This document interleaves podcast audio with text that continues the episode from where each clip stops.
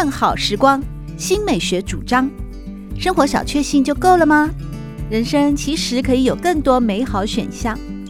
文学奖得主、专栏作家、资深媒体人朱国珍在《真正好时光》节目里与您分享美好生活。让我们打开心灵的扉页，享受真正好时光。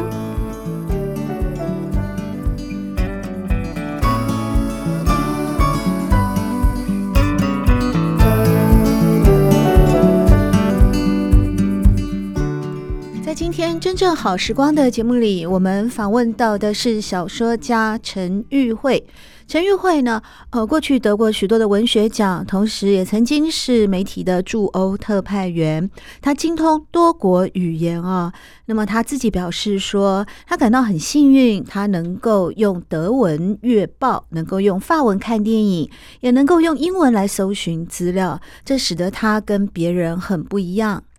也因此，他对语言啊非常有想法。呃，法文呢分析感强，德文是重逻辑。陈玉慧表示，他受过的这些教育，向内摸索，最后能够写出简约的语法啊。也因此，他觉得在自己的作品当中呈现出的是易读、简洁而且由浅入深的中文。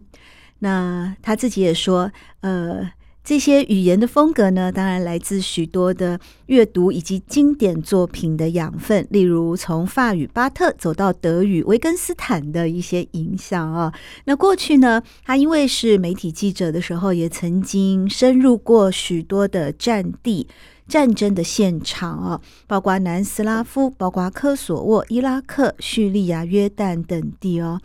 呃，这些的养分也让他在。过去的生命当中呢，一边做采访报道，另外一边也不断地写出许许多多优秀的作品。他认为自己是台湾文坛里最类型化的纯文学的创作者。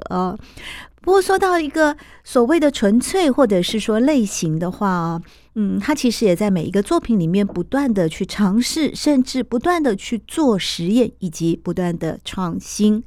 在前一期的节目里面有提到说，过去陈玉慧因为在写历史小说时呢，呃，习惯有一个比较庞大的结构，也因为历史当中一些必须要承载的重，或者是必须要放掉的轻，让他在过去的作品里面经常有一些比较悲凉的结局。然而在这一次的长篇小说《我们还在初恋的岛上》，或许说。嗯，因为爱情的在小说在这个作品里面的主轴以及滋润，所以让陈玉慧在这次的作品里面有别于从前的风格。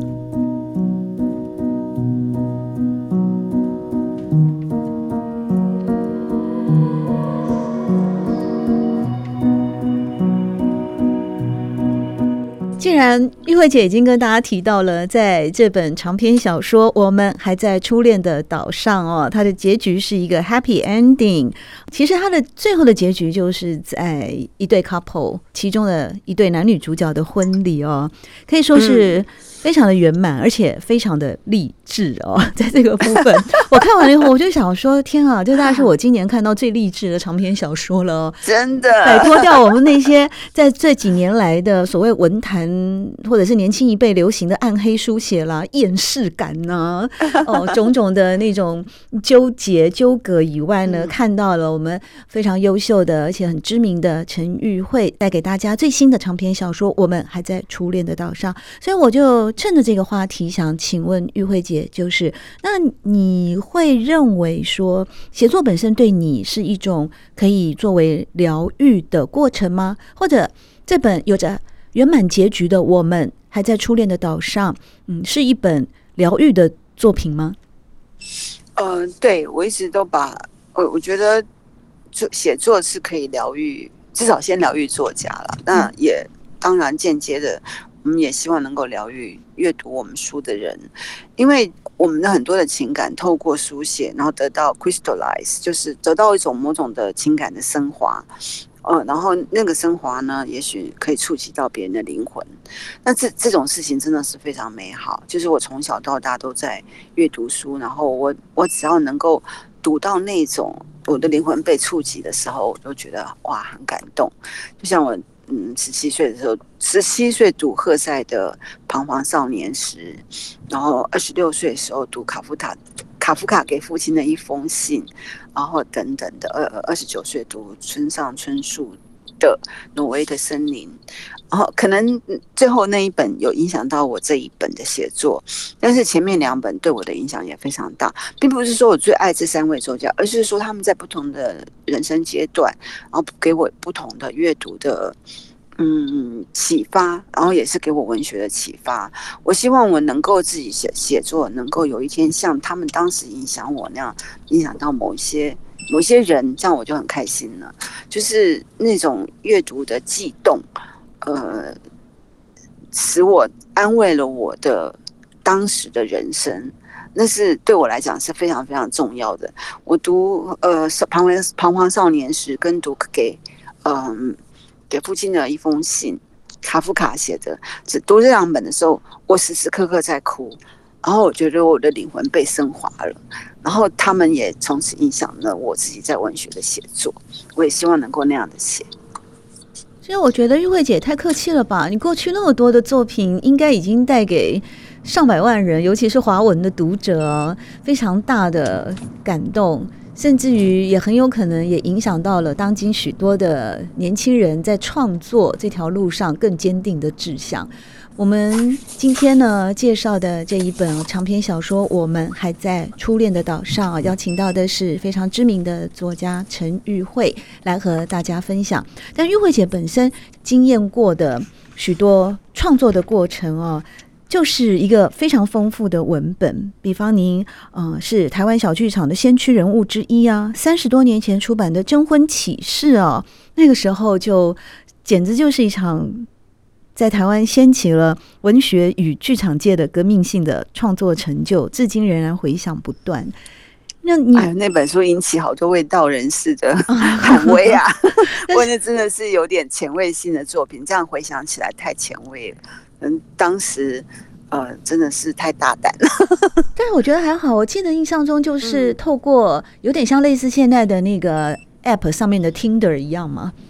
你书里面也有写到 Tinder，、嗯、但是 Tinder 它是一个看不到人的交友。我记得那时候征婚启事是有面对面的哦，一个一个去 interview、呃、我，我觉得有点像我呃，国珍，我不知道你记不记得有一个作品叫《林氏》，在纽约大博物馆的那个有一个艺术家，他就是邀请各种不同的人坐在面前，两张沙发，嗯，然后互相凝视，然后。嗯就是你要坐多久，你要临时多久都 OK 的。其实我觉得我征婚其实，呃，在其实，在三十几年前已经有这么前卫的想法，就是其实是一个 performance，一个 concept art，一个 invisible theater，它其实是比较引进多方艺术的概念呢。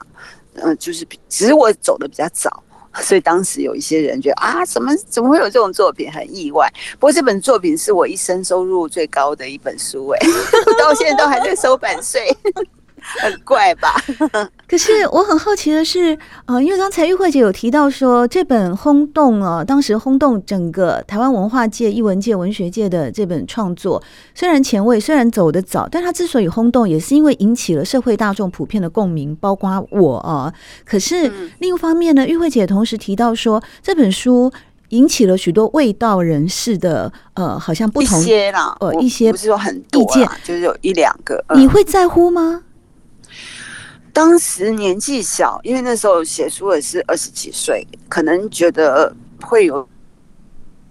点觉得，呃，嗯，就年纪小的时候比较不知道，但现在现在就 年纪不小了，就完全无所谓。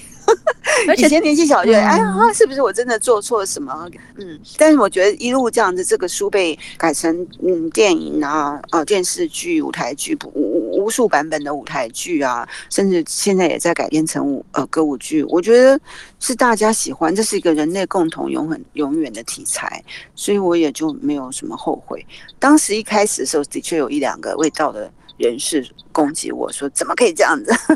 后来我 我今天在观察，这样回一路的这样回想下去，我觉得，然后我根本没有错。现在听的，现在脸书其实大家都在公开他们的事情，可是因为当年没有嘛，所以大家才会觉得奇怪。